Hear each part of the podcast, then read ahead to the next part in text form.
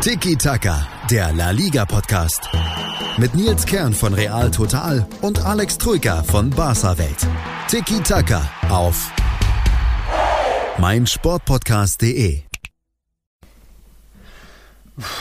Keine Pause. Durchhalten, Alex. Wir haben es, naja, noch lange nicht geschafft. Es sind immer noch neun Spieltage in vier Wochen, aber puh, es fühlt sich ein bisschen wie eine WM an. Servus, Alex. Wie geht's dir? Äh, geschlaucht bin ich. Servus, Nils. Sehr geschlaucht, sehr im Stress.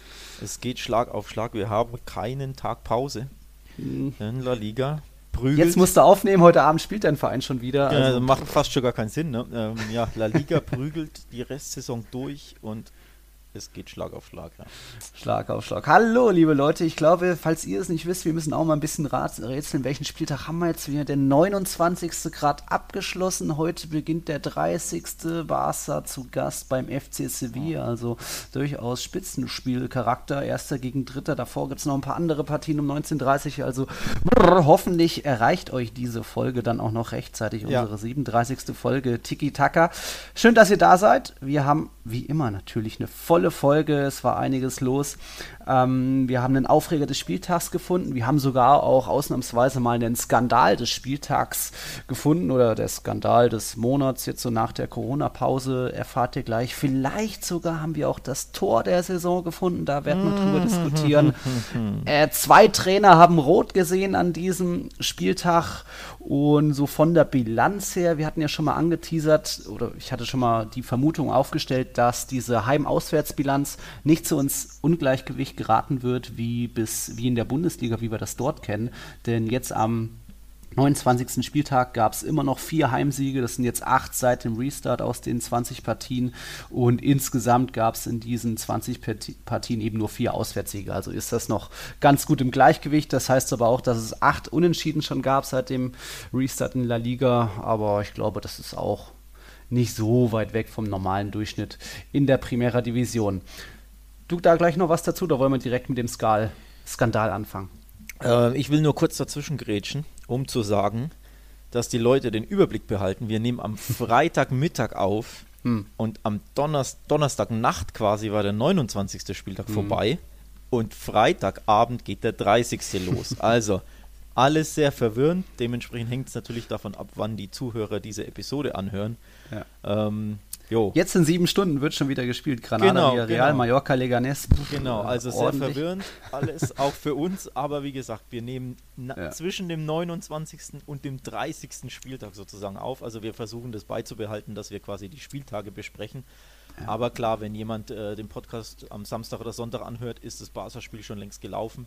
Ja. Gegen äh, Sevilla, das Topspiel, und bei uns wird es natürlich dann erst in der nächsten Folge behandelt. Also das Ja. nur als kurze Aufklärung. Auf, Ja. auf Twitter hat auch der User Riad ähm, sich gewundert, so wie ihr nehmt schon wieder auf. Ja, wir wollen das wirklich zwischen den Spieltagen immer versuchen, auch wenn es schwierig ist, zumal jetzt äh, auch Barca und Real so aneinander gereiht sind. Aber Riad hat dann auch geschrieben, ich beklage mich nicht, je mehr Tiki-Taka, desto besser. Also gut, ich glaube, da haben wir den Segen von allen Zuhörern und können so weitermachen. Ja. Und wir machen weiter mit eigentlich dem Skandal des Spieltags, denn es gab einen zweiten Fall, ähnlich wie Barcelonas Transfer von Braithwaite, die ja aufgrund der Meles Ausfall einen ähm, ja, Transfer tätigen durften. Der abgebende Verein, Leganes war das, aber dann keine Chance hatte, sich ja wieder neu zu verstärken. Also wir haben das damals schon als ja, unfair und ein bisschen auch Wettbewerbsverzerrung rausgestellt. Leganes hat so kaum noch Chancen, den Klassenerhalt äh, ja, sich zu sichern. Das hat man dann eben auch im Camp Nou gesehen. Darauf gehen wir später ein. Und jetzt kam es zu einem weiteren Nottransfer, denn bei Celta Vigo akut abstiegsgefährdet, auch eine schlechte Saison hinter sich mit Trainerwechsel schon, hat ähm, da kam es zu einer Verletzung sie haben einen Transfer getätigt. Soweit, so gut. Aber wer ist verletzt? Das ist Sergio Rodriguez und der ist der Ersatztorhüter. Er ist Sergio Alvarez und der ist der Ersatztorhüter. Erst vier Einsätze oder so die Saison. Boah, ob man da jetzt einen Ersatz holen muss, äh, das hat wiederum Real Sociedad vor ein paar Jahren auch schon mal getan. Da wurde dann der Stammtorhüter ersetzt, also da ging die Regel voll auf, wenn die Regel auch positionsgetreu ist. Sprich, wenn sich Celta Vigo jetzt mit einem neuen Torhüter verstärkt werde. Aber was hat Celta Vigo gemacht? Willst du es verraten, Alex? Nee, komm, erzähl zu Ende. Ein Stürmer geholt. Nolito von Sevilla kehrt zurück zu in sein Zuhause, wo er schon bei Celta Vigo äh, viele Erfolge gefeiert hat. Er war jetzt drei Jahre, glaube ich, in Sevilla, wurde zuletzt auch kaum noch eingesetzt. Also für den 33-Jährigen macht das schon Sinn und alle freuen sich, dass es da, dass er da zurückkehrt. Aber einen Stürmer, der durchaus noch was drauf hat und Celta da retten kann gegen den Abstieg, äh, für einen Ersatztorhüter holen, das ist für mich schon wirklich skandalwürdig und zeigt einmal mehr, diese Regel gehört abgeschafft oder zumindest so verändert, dass man nur positionsgetreu da nachholen, nachlegen darf als Verein. Ja, ähm, ich muss jetzt kurz ausholen. Ähm, erst muss ich kurz erklären, dass ein Spieler nur nachverpflichtet werden darf, also von dieser Sonderregelung nur Gebrauch gemacht werden darf, wenn ein Spieler langfristig ausfällt. Also bei Barca und Dembele war es so, dass er, ich glaube, mindestens fünf Monate ausfallen musste und dadurch, dass er sechs, sie haben es äh, gesagt, also Barca hat verkündet, dass er sechs Monate ausfällt, das war das Saisonende, deswegen durften sie nachkaufen. Mhm. Also nicht bei jeder Verletzung. Ja. Für diejenigen, die vielleicht diese Regelung nicht kennen, weil die ja so kurios ist, die gibt es halt nur in Spanien. Also der normale deutsche Fan, sage ich mal, er kennt diese Regelung gar nicht, weil die völlig abstrus ist. Also es muss eine langfristige Verletzung sein und eben der Ersatztorhüter von Celta hat sich am Meniskus verletzt und musste operiert werden. Also auch da eine monatelange Pause. Deswegen griff diese Sonderregelung. Was natürlich Celta jetzt macht, ist, ja, man kann es Wettbewerbsverzerrung nennen, auf jeden Fall, ähm, ja, dehnen sie die Regeln aus oder, oder machen quasi von einer Regelung Gebrauch in einem Sinne, wie es eigentlich nicht sein sollte, nämlich, wie du es schon gesagt hast, sie kaufen einen Stürmer oder sie holen einen Stürmer, obwohl sich ein Torhüter verletzt hat. Oh. Das ist mindestens unfair, mindestens moralisch, sehr fragwürdig, nennen wir es mal so.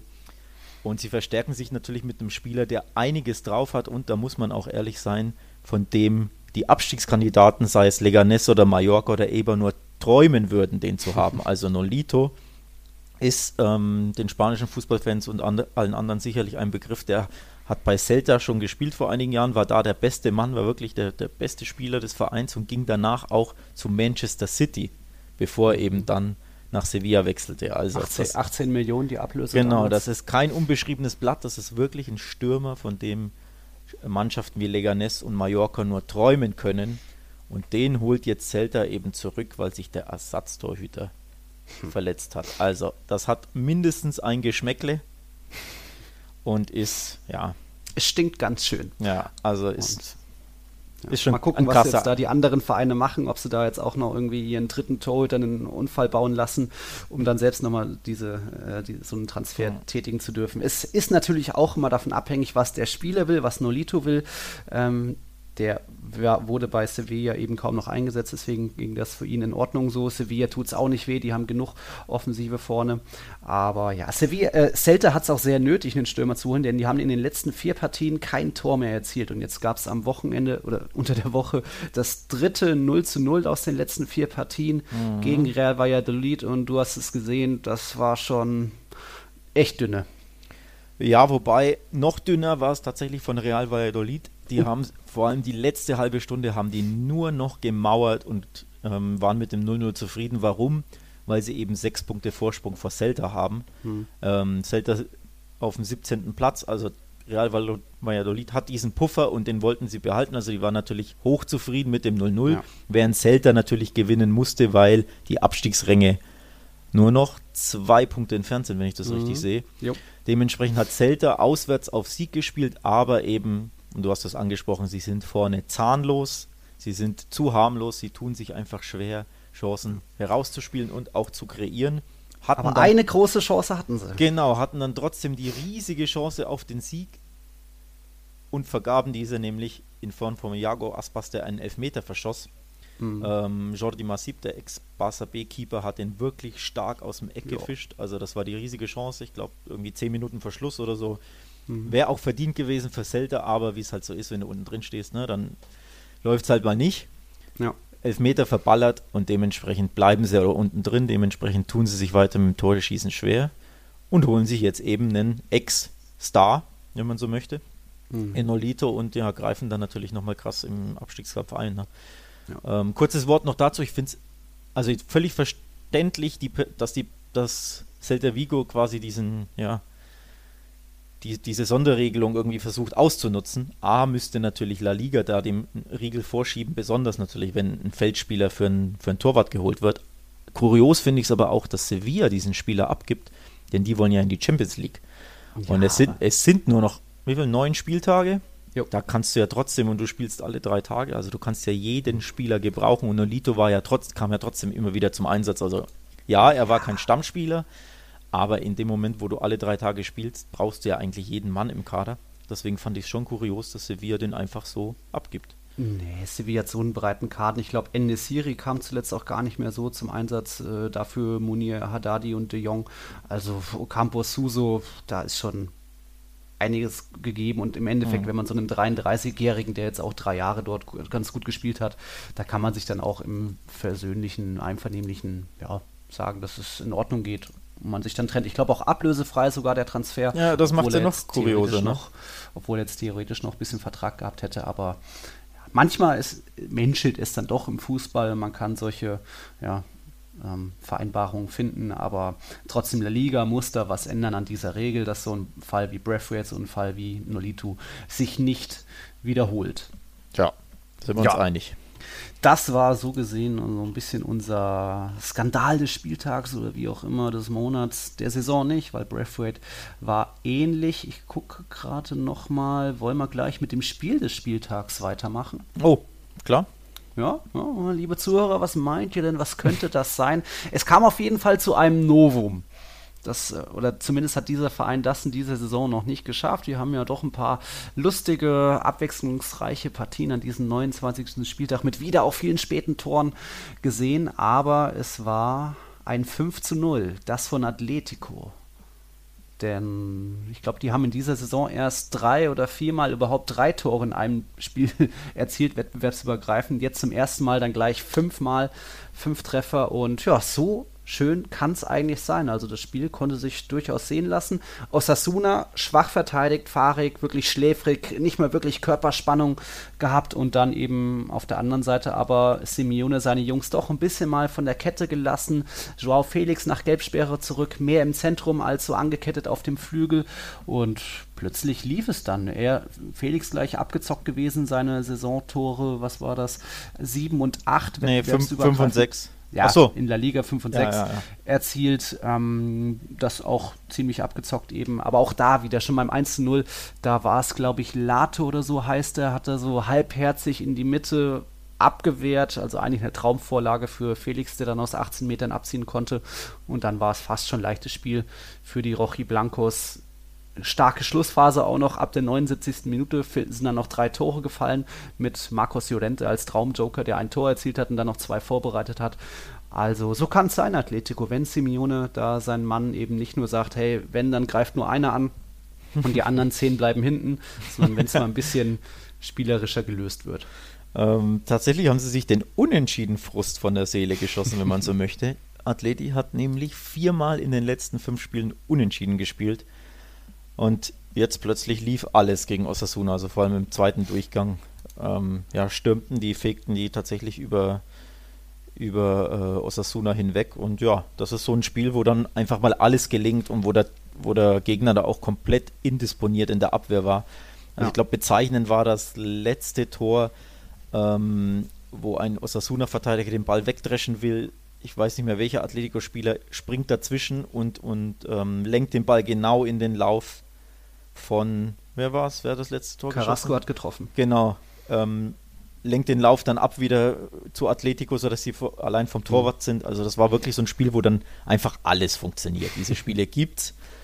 Für Atletico war das das erste Mal in der Saison, denn du hast es angesprochen, sie haben noch nie mehr als drei Tore in der Saison geschossen und das ist ihnen in La Liga auch erst dreimal gelungen.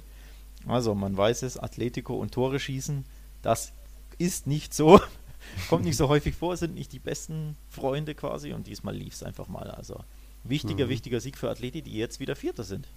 Genau, auf einmal sind sie wieder auf den Champions League-Rang geklettert, weil die Konkurrenz ein bisschen gepatzt hat. Mhm. Interessant auch bei dieser Partie, Jan Oblak zum hundertsten Mal seinen Kasten in der Liga äh, sauber gehalten.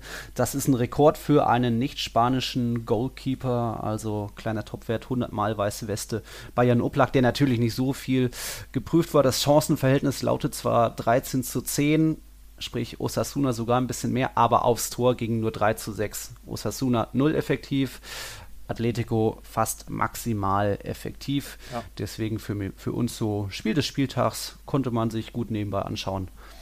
Wurde auch noch kommentiert von Stefan Kofal, vielleicht habt ihr es gesehen, ein Bekannter von mir aus Hamburg, der Real Madrids Fußballschulen in Europa leitet, also guter Experte rund um Fußball. Du noch was zum Spiel, Alex? Nee, fällt Nö. mir jetzt nichts ein. Ich bin gespannt auf Sonntag, aber das besprechen wir am Ende. Genau. Wir kommen jetzt zu unserem Barca und Real-Blog und das gibt's Überraschung nach einer Werbung.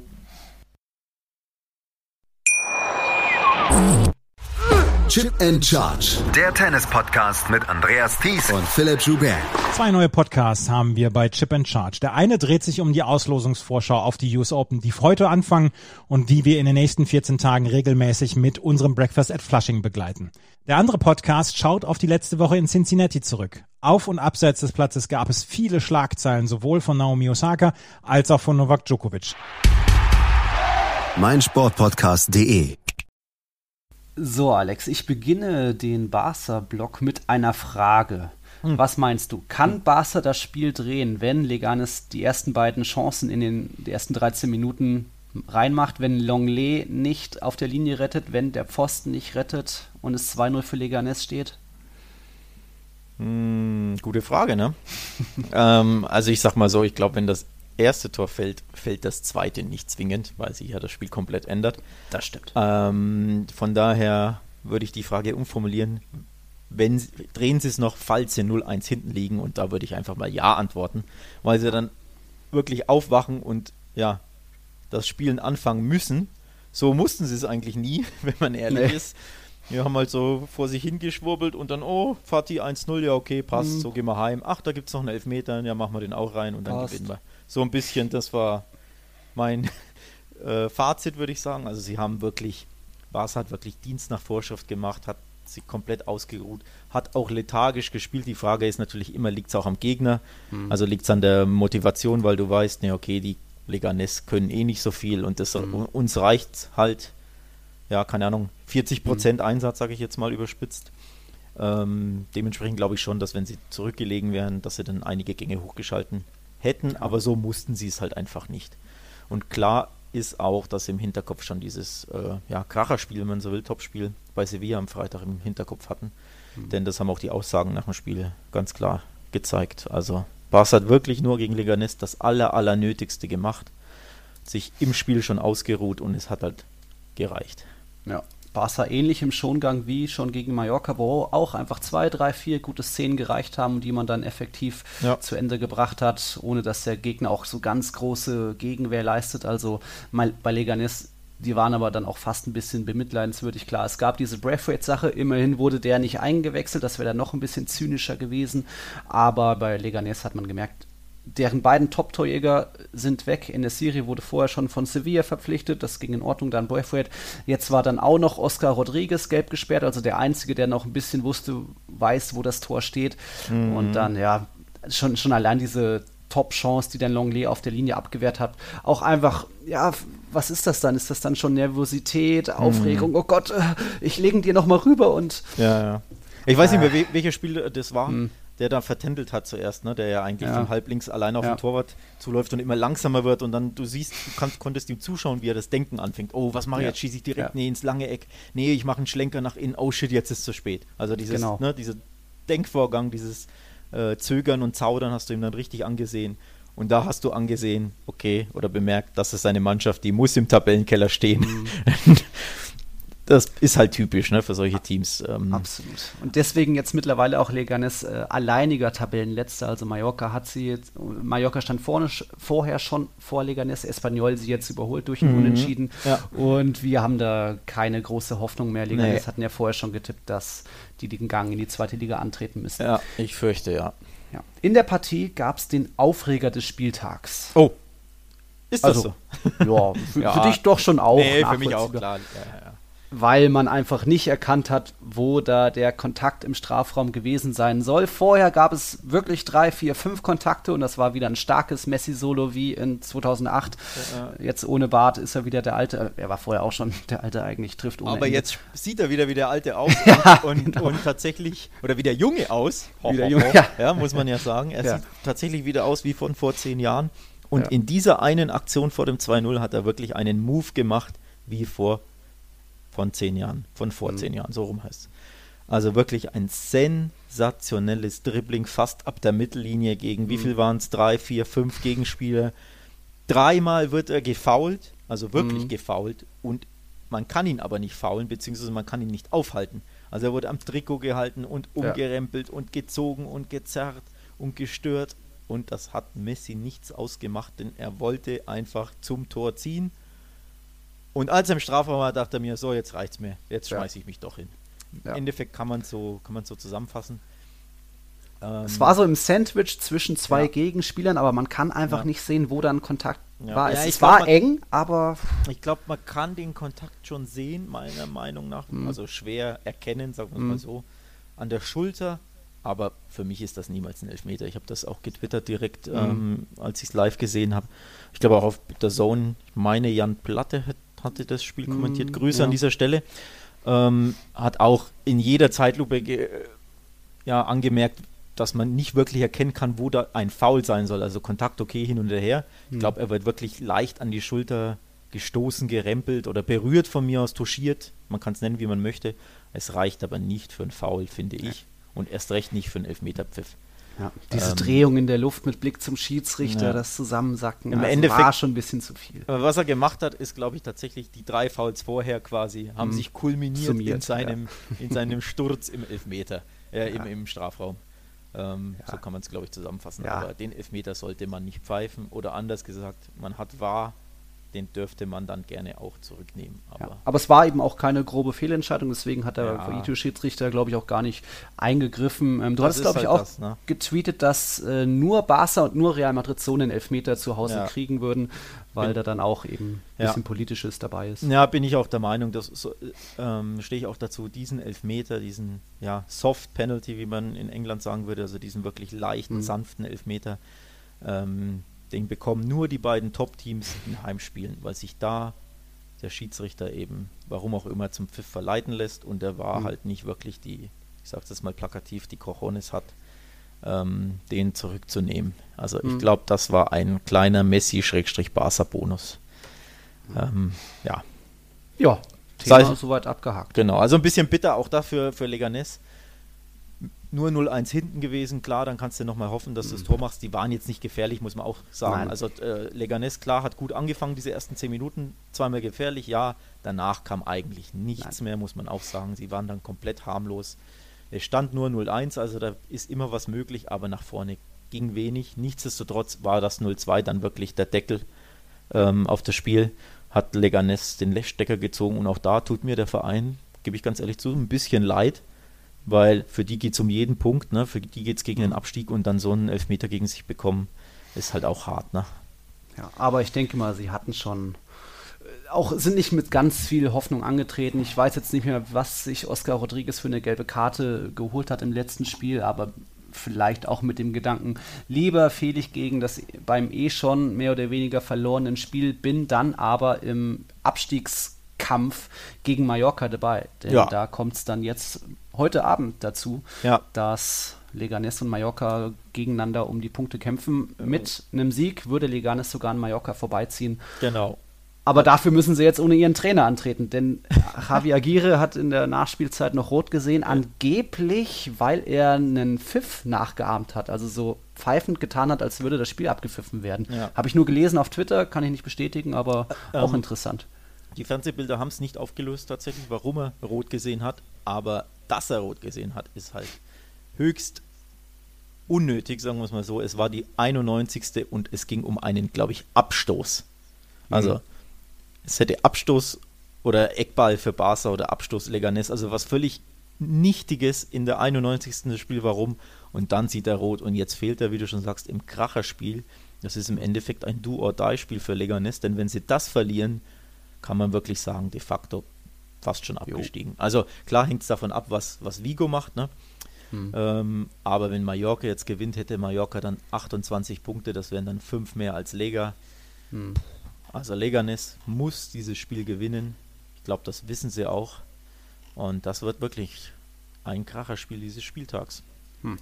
War nicht der einzige, die einzige rote Karte für einen Trainer an diesem Spieltag. Da schauen wir später noch drauf. Mhm. Wollen wir gleich noch gucken, was noch heute Abend ist be bezüglich Prognose. Barcelona zu Gast bei Sevilla. Was meinst du? Ja, apropos Kracherspiel. Mallorca Leganes ist Kracherspiel klein in der Abstiegszone, mhm. aber oben natürlich das Topspiel logischerweise. ähm, Sevilla Barca Erster gegen Dritter. Ähm, beide haben sich meiner Meinung nach ausgeruht unter der Woche, denn ich habe auch das Sevilla-Spiel gesehen bei ähm, Levante.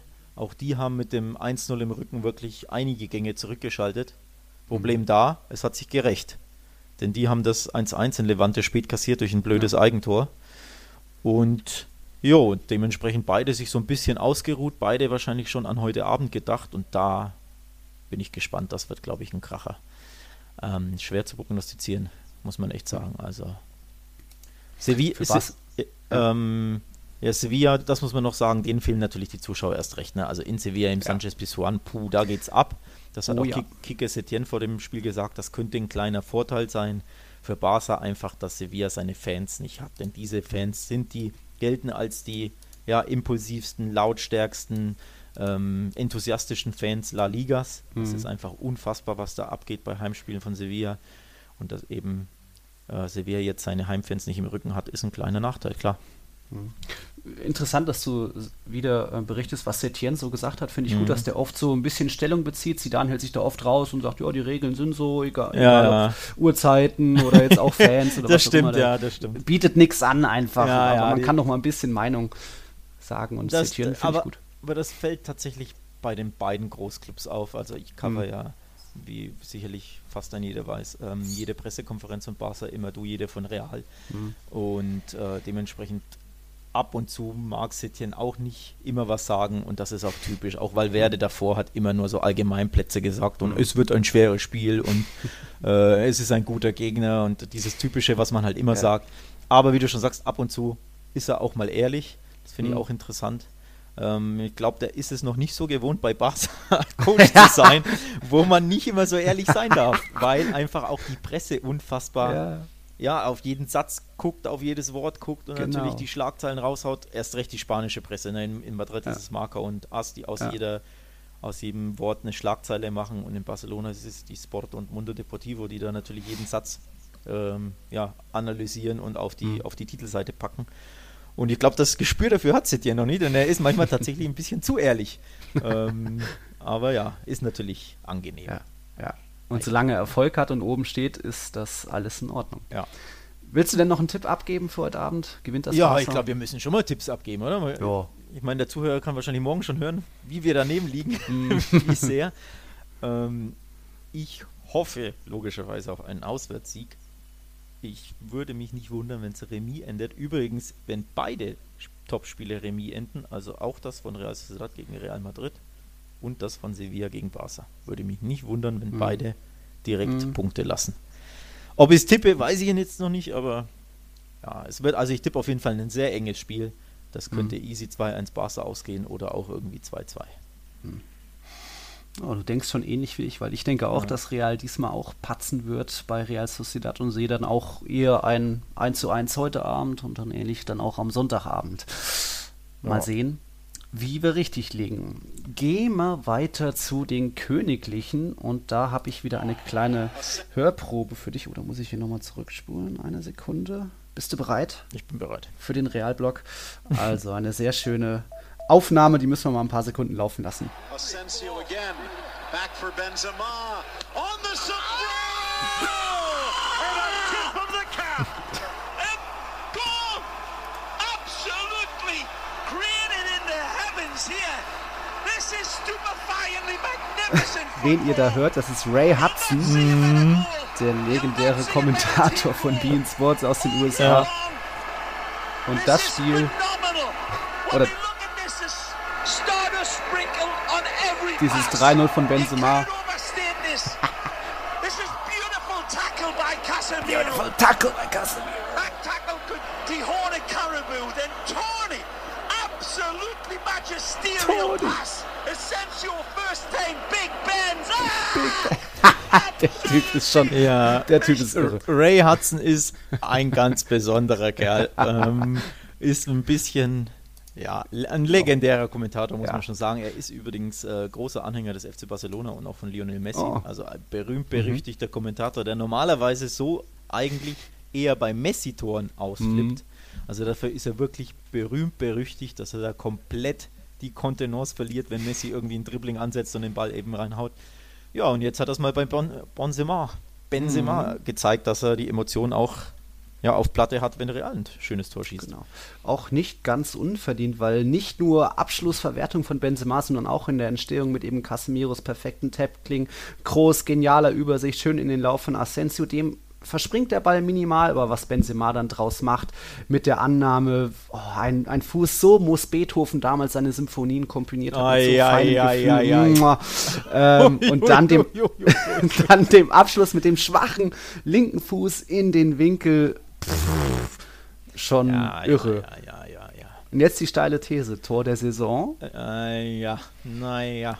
Hm. Nee, es war ein wunderschönes Tor. Ich habe ja. das tatsächlich gestern auch gelobt. Ähm, auf Twitter wie immer, wo sonst, ne? Hm. Ähm, wirklich von, von Anfang bis Ende schön. Also man muss übrigens auch Casemiro schon loben für dieses Tackling, wodurch am eigenen 16er den Ball erobert. Das war ja schon klasse. Also ja. wirklich ein perfekt getimtes Tackling. Dann eben auch der Pass von Großes Klasse, der den Raum öffnet, ne? raus auf, auf äh, Asensio, der legt direkt ab und dann Ballmitnahme und Verwertung à la Bonheur, also wirklich von hinten bis vorne ein Traumtor. Aber für mich nicht das Tor der Saison. Hm. Sondern? Sondern ähm, ein User hat uns darauf hingewiesen, auf zwei wunderschöne Tore und tatsächlich würde ich die auch bevorzugen. Ähm, jetzt muss ich mal gucken, wie hieß er denn? Ich möchte hier keine Namen unterschlagen. Der User Maximo, Maximo mhm. 1606, hat auch gesagt, Luis Suarez und hat etwas dagegen, unter anderem gegen, gegen dein Award quasi. Mhm. Ähm, Suarez hat ja dieses traumhafte Hackentor geschossen, wodurch er quasi per Hacke den Ball als Aufsetzer gegen Sevilla ins Netz gewuchtet hat. Und mhm. Aris Adoris gegen Barca, der Fallrückzieher an Spieltag. Spieltag 1. Ja. Also die beiden Tore sind für mich nochmal ein Stückchen über dem von Benzema. Zumindest in diesem letzten Kontakt, das kann man schon sagen, in, in, dem reinen Abschluss, aber so mit der Entstehung noch dazu, äh, das kann man schon auch noch in so eine Wertung vielleicht mit einfließen lassen, wie das Tor entstanden ist. Ja. Aber schwierig. Wir werden mal am Saisonende gucken. Jetzt haben wir auf jeden Fall schon mal drei Kandidaten. Dann machen wir bestimmt auch noch mal eine Umfrage bei euch, liebe ja, Zuhörer. Und dann schauen wir mal, wie ihr entscheidet und was find, sonst noch. Finde ich eine gute Idee. Tatsächlich um, können wir ja überlegen, am Saisonende unser Tor der Saison oder du deins ja. und ich meins zu wählen.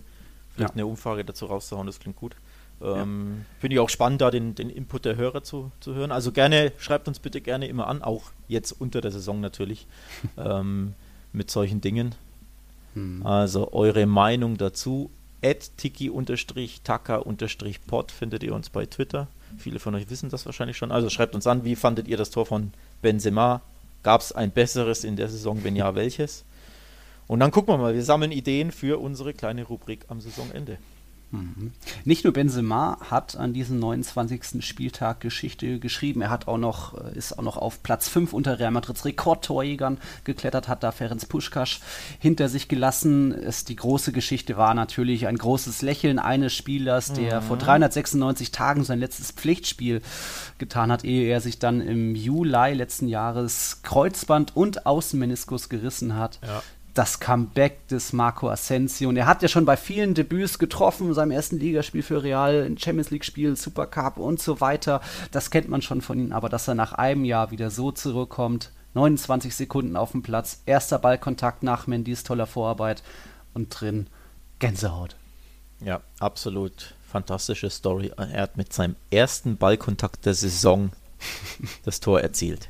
Das, das kann doch sich keiner ausdenken. Das ist schon krass. So nach irre. seiner Einwechslung, ich glaube 29 Sekunden nach der Einwechslung ja, genau. oder 30 oder so, ähm, nach seiner Einwechslung mit dem allerersten Ballkontakt der Saison von ihm. Also eine absolut coole Story und ja, eine schöne Sache für Asensio natürlich. Tut dem armen Kerl natürlich gut nach, du hast es gesagt, elf Monaten Verletzungspause, neun, ich weiß gar nicht, wie lange er ausgefallen ist. Elf. Ähm, seit Juli. Also ein Jahr ohne Fußball, das ist schon hart. Ne? Richtig, richtig krasse Verletzung und deswegen eine tolle Sache, muss man schon sagen. Mhm. Spannend bei dem Spiel. Real Madrid hat auch wieder zwei Gesichter gezeigt. Erste Hälfte Hui, zweite Hälfte. Äh, erste Hälfte Pfui, zweite Hälfte Hui, also umgedreht war es ja gegen Eibar. Ähm, Valencia kam da doch nah ran. Mhm. Im Endeffekt liegt es dann auch an zwei belgischen Waffeln, Waffen, Ja. dass Gefällt- die da Real mir. gerettet haben. Ich hab- Courtois mit. Bitte? Ich habe die Überschrift auf Real total gesehen. Ich, ich habe es schon bemerkt. Die belgische ja. Waffeln. Waffeln. War, war lecker von Ja, den beiden, hat mir- geschmeckt. Ja, Erstmal. Courtois mit seinen 1,99, wirklich ohne diese Zentimeter wäre Rodrigos Schuss nicht an den Pfosten gegangen, sondern rein ins lange Eck und dann eben Hazard das 1-0 für Benzema vorbereitet, auch sich schön durchgesetzt. Zidane hat auch betont, dass er auch physisch zugelegt hat, jetzt mehr und mehr fit ist, also hat mir wieder sehr gut gefallen, Hazard und auch wenn er noch kein Glück hat im Abschluss, sich noch ein bisschen mehr zutrauen muss auch, aber ja, im Endeffekt waren es dann auch die Belgier, die belgischen Waffen, die Real Madrid den Sieg da gerettet haben. Aber auch ein Pfiff. So ehrlich muss man auch sein. Mhm. Bei dem Real Madrid ein bisschen Glück hatte oder bei dem, sagen wir es mal so, Millimeter den Ausschlag gaben. Ja. Ähm, nämlich bei diesem Abseits-Tor von Rodrigo. Im Spiel hätte ich das auch nicht so rausgesehen, aber da zeigt sich dann doch, dass der Videoschiedsrichter sinnig ist. Ich bin ja tendenziell eher ein Freund vom Videoschiedsrichter und ja, Maxi Gomez hat sich dann doch aktiv zum Ball bewegt, auch Varan noch gestört, wo, zu dem der Ball kam und er stand halt vorher äh, doch einen Zentimeter gegenüber Mendys Fuß im Abseits. Von dem her war Rodrigos Tor illegal. Natürlich unglücklich für Ja. Valencia, aber ja. es war ein illegales Tor, also gibt es dann keine Aber zwei Meinungen. Millimeter-Entscheidung wieder, ne? Wie, Ja.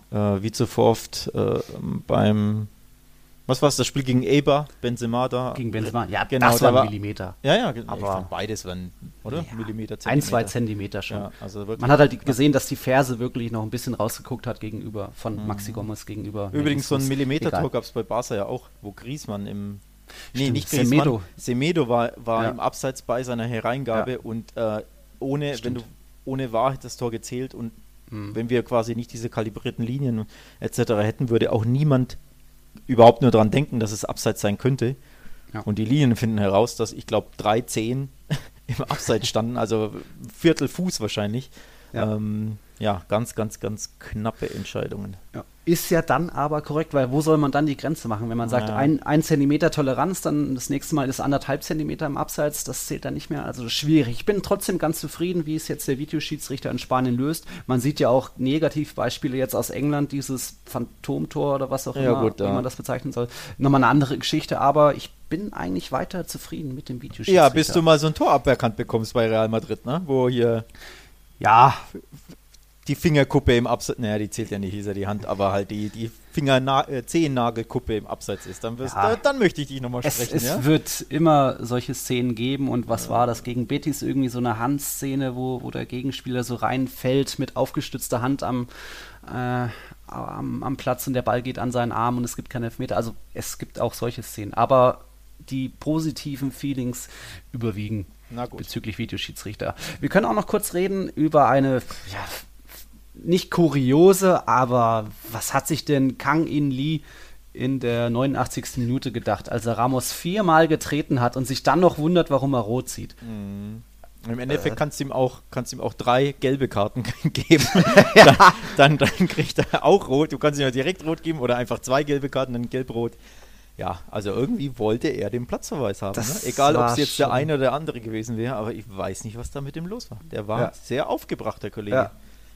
Ramos nimmt das natürlich auch an und fällt und hat danach locker weitergemacht, aber er spürt halt auch drei, vier Kontakte und Ja, nicht mal Kontakte, das waren ja Dritte. Also das ist Ja, ja, mehr, als ein, mehr als ein Ja. Kontakt, das muss man schon auch sagen. Kontakt war der, das, was Messi an der Schulter gespürt hat, als er sich hingeschmissen hat.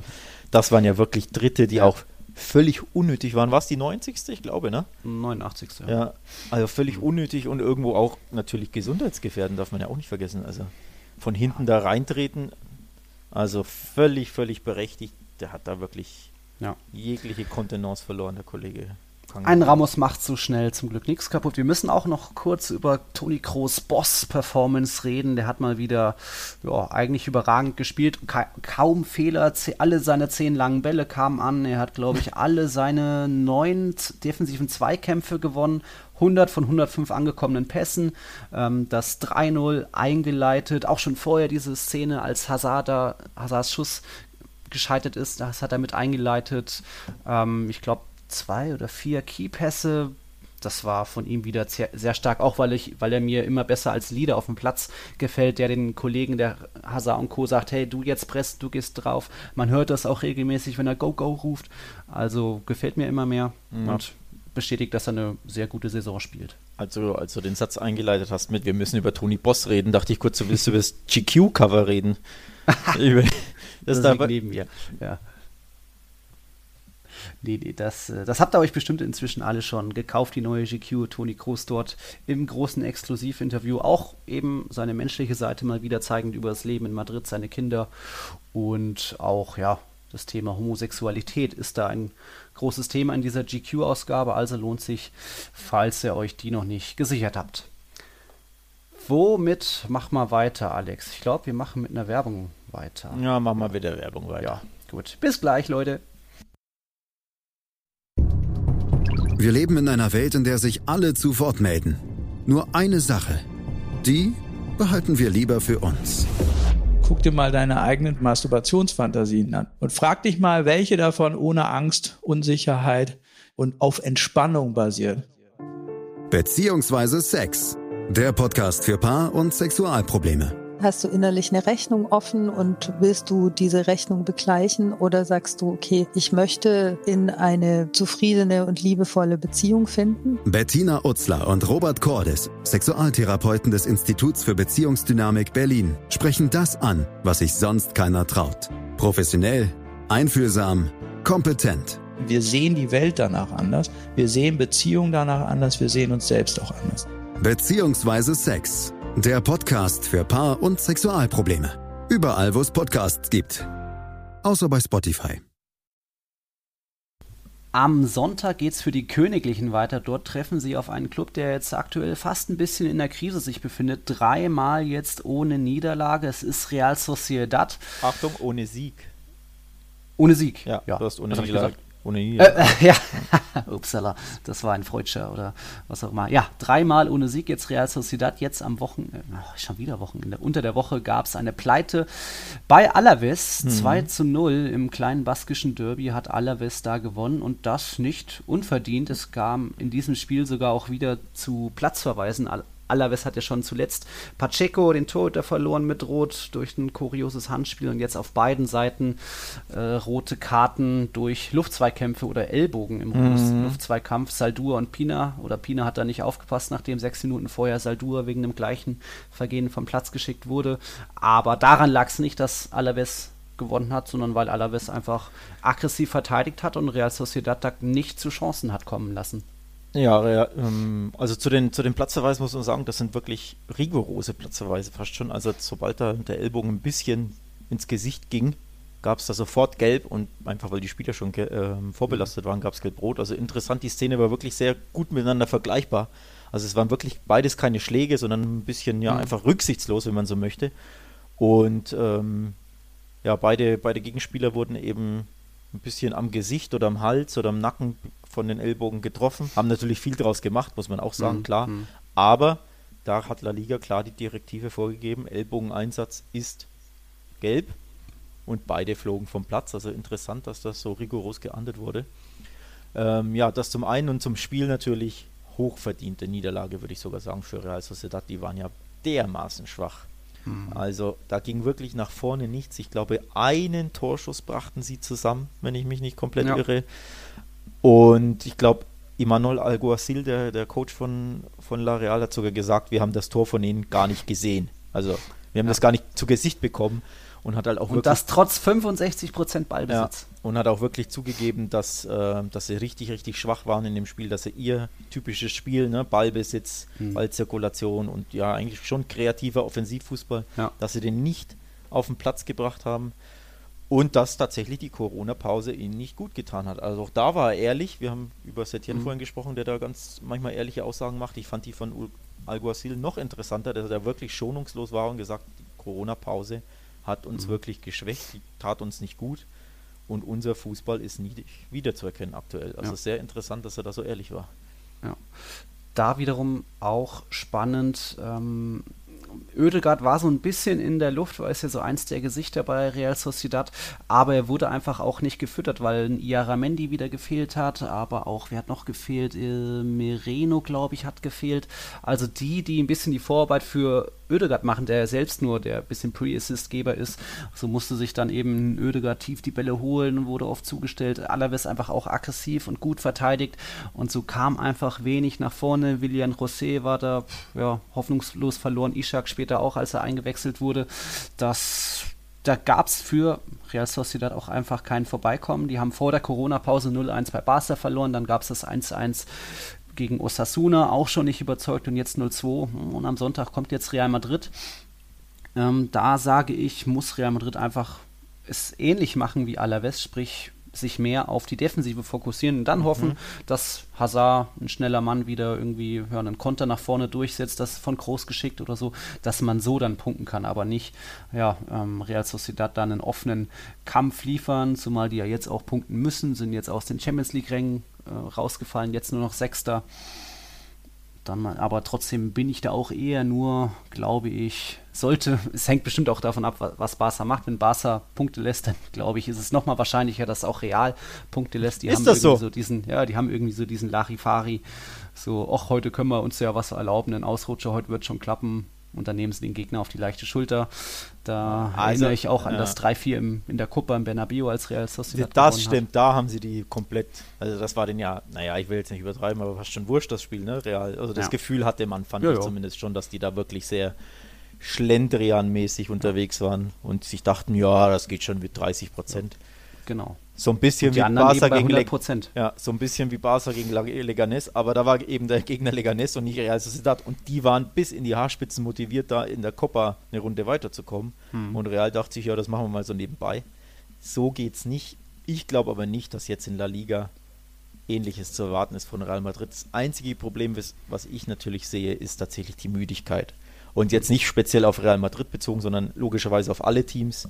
Einfach dadurch, dass alle im zwei drei Tagesrhythmus spielen. Also das ist mental und körperlich dermaßen schwierig, da ja alle 48 Stunden, wenn man so möchte, da immer 100 Prozent zu bringen.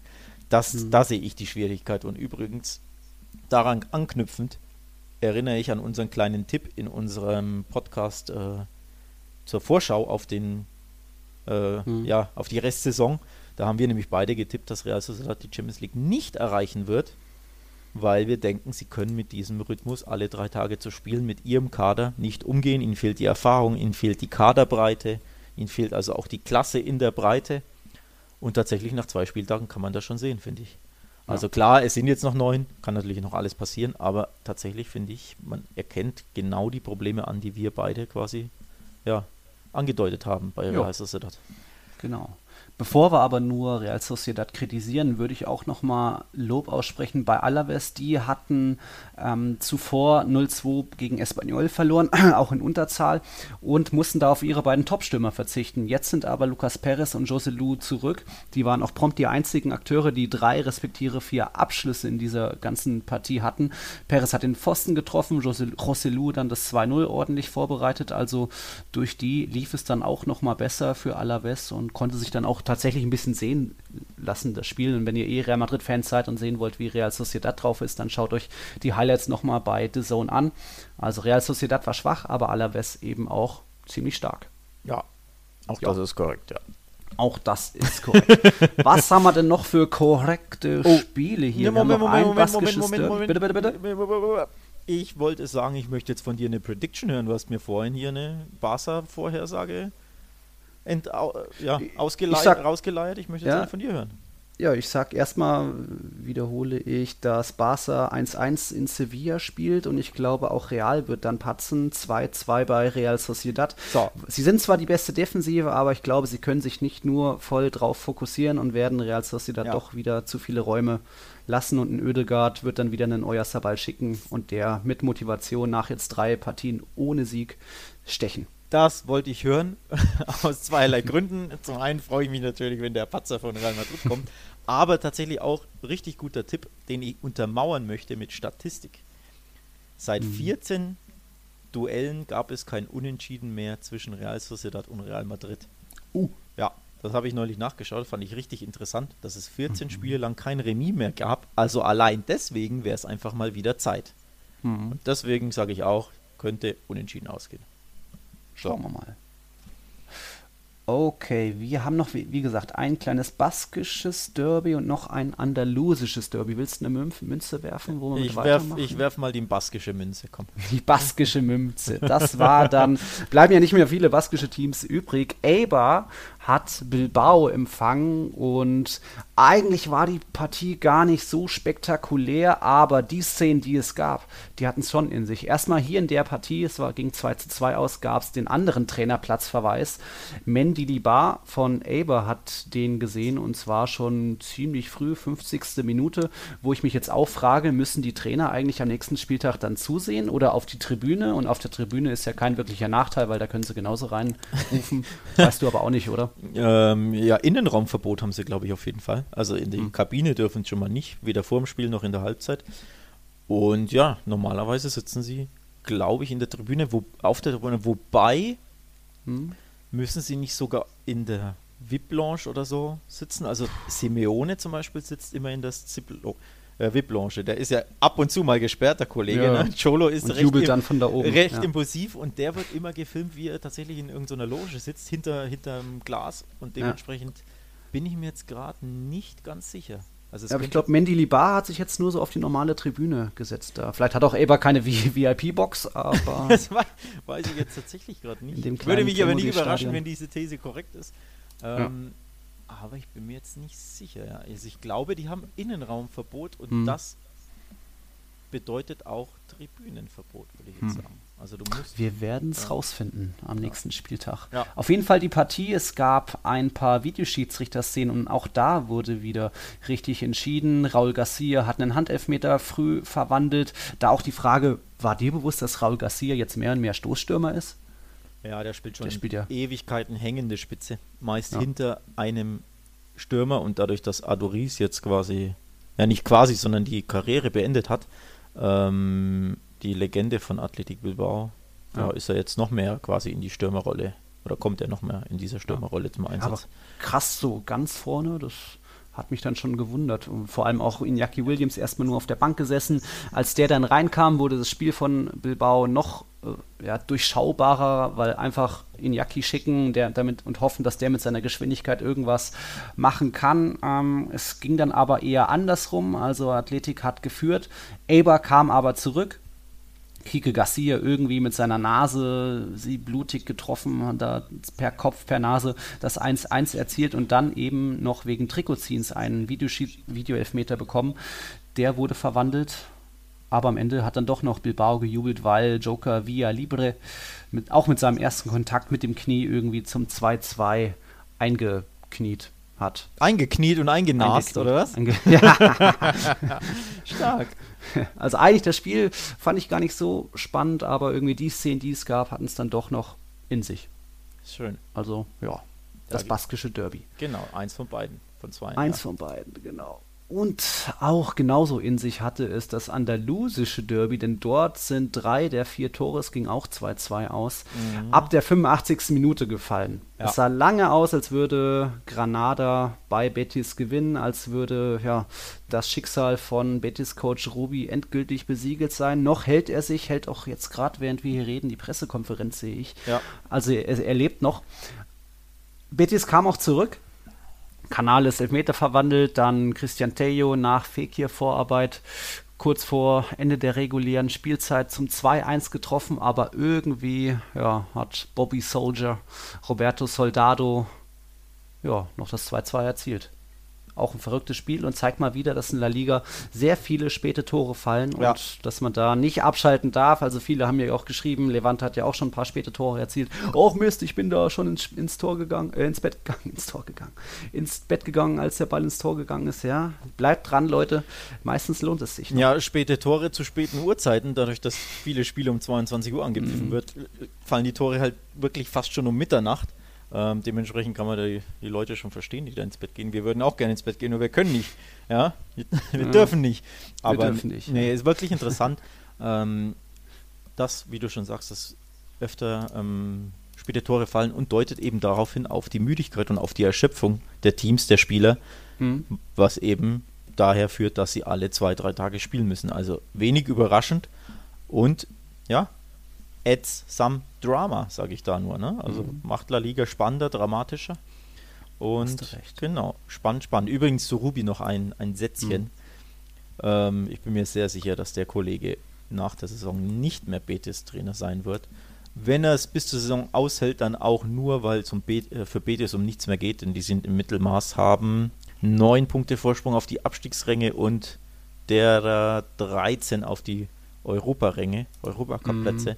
Dementsprechend ja, geht es für die um nichts mehr und wenn du alle drei Tage ein Spiel hast, ja, willst du wahrscheinlich einen Trainer noch eher nicht entlassen. Ja. Aber ich denke, spätestens nach der Saison muss man sich von ihm auch trennen, denn was Betes macht, und wir haben es ja jetzt wirklich schon zur Genüge thematisiert in all unseren vorherigen Episod Episoden, das ist zu wenig. Mit diesem Kader musst du erfolgreicher Fußball spielen, besser Fußball spielen. Punkt. Das ist Ja. nicht gut genug, einfach was er da macht. Ja. Vorne Hui, hinten Pfui. Ich hatte ja zuletzt auch Marc Bartra stark kritisiert. Der hat jetzt 90 Minuten sogar auf der Bank gesessen. Also auch nicht das erste Mal, dass Ruby ihn da komplett rausnimmt. Zeigt einfach, dass er nicht so ganz souverän ist und sich doch noch zu viele Fehler leistet. Aber ja, Fedal und Mandi waren jetzt auch nicht so viel besser bei zwei Gegentoren. Ja, ich glaube, die drei nehmen sich auch nicht die Innenverteidiger. Ja. Und Sydney ist da auch noch zu nennen. Und das ist einfach auf dem Niveau okay, aber jetzt nicht viel besser, finde ich. Also die Innenverteidiger angesprochen.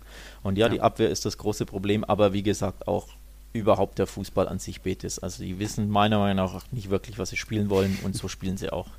Und das, da muss eine Veränderung kommen nach der Saison, spätestens. Ja. Okay, gehen wir zum letzten Spiel, äh, Thema über. Yes. Einem nicht ganz so schönen Thema. Denn am Donnerstag gab es noch eine Pressekonferenz einer Person, die ja eigentlich seine sein Trainerkarriereende verkündet hat. Kein schönes Thema. Da geht es um Juan Carlos Unzué. Der ist 53 Jahre alt und hat auf einer Pressekonferenz verraten, dass bei ihm die Nervenkrankheit ALS diagnostiziert wurde. Die ist nicht heilbar und da kann man jetzt spekulieren, ähm, wie lange er noch zu leben hat. Da wollen wir jetzt auch nicht ganz groß drauf eingehen, weil man natürlich auch gar nicht viel wissen dazu. Aber ja, das ist scheiße, sowas zu hören. Ähm, er war lange Barca's Co-Trainer auch, Alex. Ja, er war der Co-Trainer von Luis Enrique, ähm, als Barca eben unter anderem das Triple gewonnen hat. Er war danach Coach von Celta Vigo, danach Coach von Girona in der zweiten Liga und ist ähm, eben ja so ja, mit Barca weiterhin verwurzelt, weil er unter anderem nicht nur Co-Trainer war, Torwarttrainer war er und auch Torwart bei Barca, auch wenn er nicht so viel spielte damals. Ähm, und dementsprechend hat er auch die Pressekonferenz mit dieser wirklich fürchterlich, fürchterlich schlimmen Nachricht ähm, beim FC Barcelona abgegeben, im Beisein von eben seinem Freund und ehemaligen Chef Luis Enrique, im Beisein von Quique Ah, Setien. Enrique war dabei. Ja, Luis Enrique war Schön. dabei, Quique ist Setien war dabei, die Spieler von Barca, Ex-Spieler, ehemalige und aktuelle. Mhm. Äh, Carles Puyol war dabei, Sergio Roberto, Jordi wow. Alba, Piquet, Schön. Busquets. Ähm, die haben dann auch ja, Fotos gemacht, denn ähm, im Rahmen dieser wirklich fürchter fürchterlichen Nachricht ähm, hat er verkündet, dass er sich eben im Kampf gegen diese Krankheit jetzt engagiert. Ähm, ja, ELA heißt es, also auf, auf Deutsch ALS, diese, diese Nervenkrankheit. Ähm, auf Spanisch ELA und ja, da hat er jetzt ja, eine, Hm. eine wie nennt man das, eine, eine Foundation gegründet, glaube ich, um sich eben ja für diesen ähm, Ja. dem Kampf zu widmen gegen diese Krankheit in ja, der ihm verbleibenden Zeit, muss man fast schon sagen. Ähm, wir sprechen da von Muskelschwund, das hat er auf der PK gesagt, also dass die Muskeln nicht mehr so richtig funktionieren und wie, wie du schon gesagt hast, die Krankheit ist aktuell nicht heilbar. ja, also ganz, ganz schlimme Nachricht da ich fand's, ich habe auch nicht so viel mitbekommen davon, aber was ich so gelesen habe, ist, dass er damit sehr offen, mutig äh, umgegangen mm. ist, was man auch dann ja loben hervorheben muss für eben auch die Leute, die sich, ja, die da vielleicht nicht den Mut haben, das so zu äußern. Er hatte auch ein interessantes Zitat gebracht. Ich äh, lese mal vor. Ich unterschreibe für ein mutiges Team. Die Mannschaft mit den Patienten von ALS. Wir sind so um die 4000, aber auf dem Transfermarkt gibt es viel Bewegung. Also er will da so ein bisschen auch als ja, Identifikationsfigur, Leitfigur vorangehen, um wirklich ja. Ähm, ja, etwas zu tun und um vielleicht damit vielleicht doch noch einen Gegenmittel, eine Heilung gegen ALS gefunden wird. Und da kann man ihm nur ganz viel Glück wünschen und auch ja natürlich alles Gute für die Zeit, absolut, die noch bleibt. Absolut. Da kann ich mich nur anschließen, ja. Okay. Hm, kein schöner Abschluss, nee, aber wir sind nicht. jetzt auch tatsächlich am Ende, oder? Ja, wie du schon sagst, kein schöner Abschluss für die, für die Episode, aber so ist das leider im Leben. Ne? Manchmal gibt es ja. auch nicht so schöne Sachen. Genau. Also Herrschaften, wir werden dann bestimmt wieder am Montagmittag rum aufnehmen, nach dem 30. Spieltag. Der beginnt schon jetzt in wenigen Stunden. Barcelona am Freitagabend zu Gast beim dritten beim FC Sevilla. Atletico ist am Samstag, empfang, empfängt Real Valladolid. Real Madrid zum Spieltagsabschluss Sonntagabend bei Real Sociedad im Einsatz. Also es ist wieder viel geboten. Wir wollen dann auch mal am Montag nochmal gucken, was so andere Teams, die wir jetzt noch nicht so sehr behandelt haben, wie Getafe, was so bei denen passiert ist.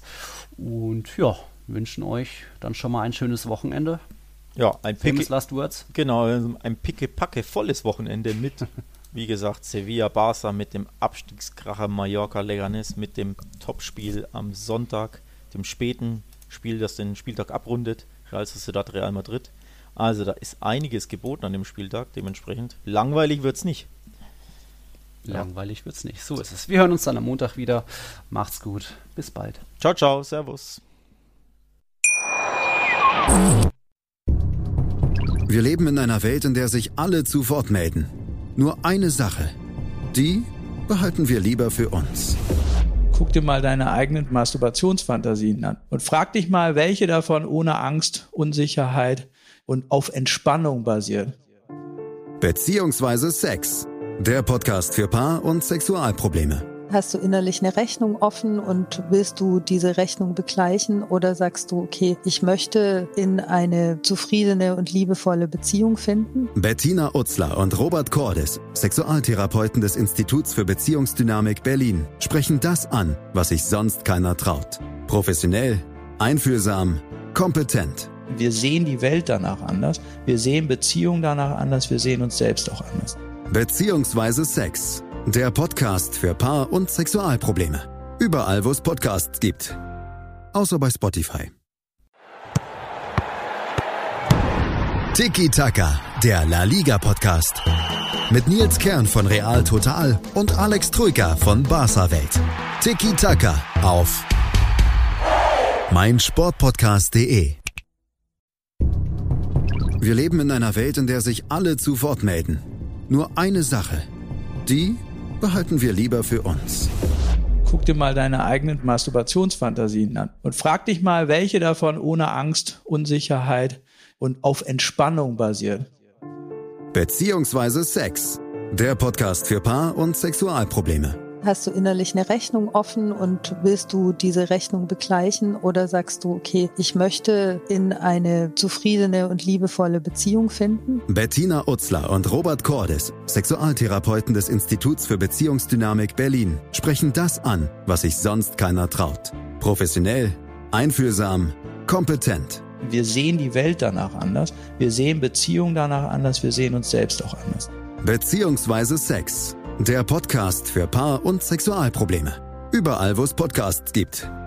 Außer bei Spotify. Challenger Corner. Der Tennis-Podcast mit Florian Herr und Andreas Thies.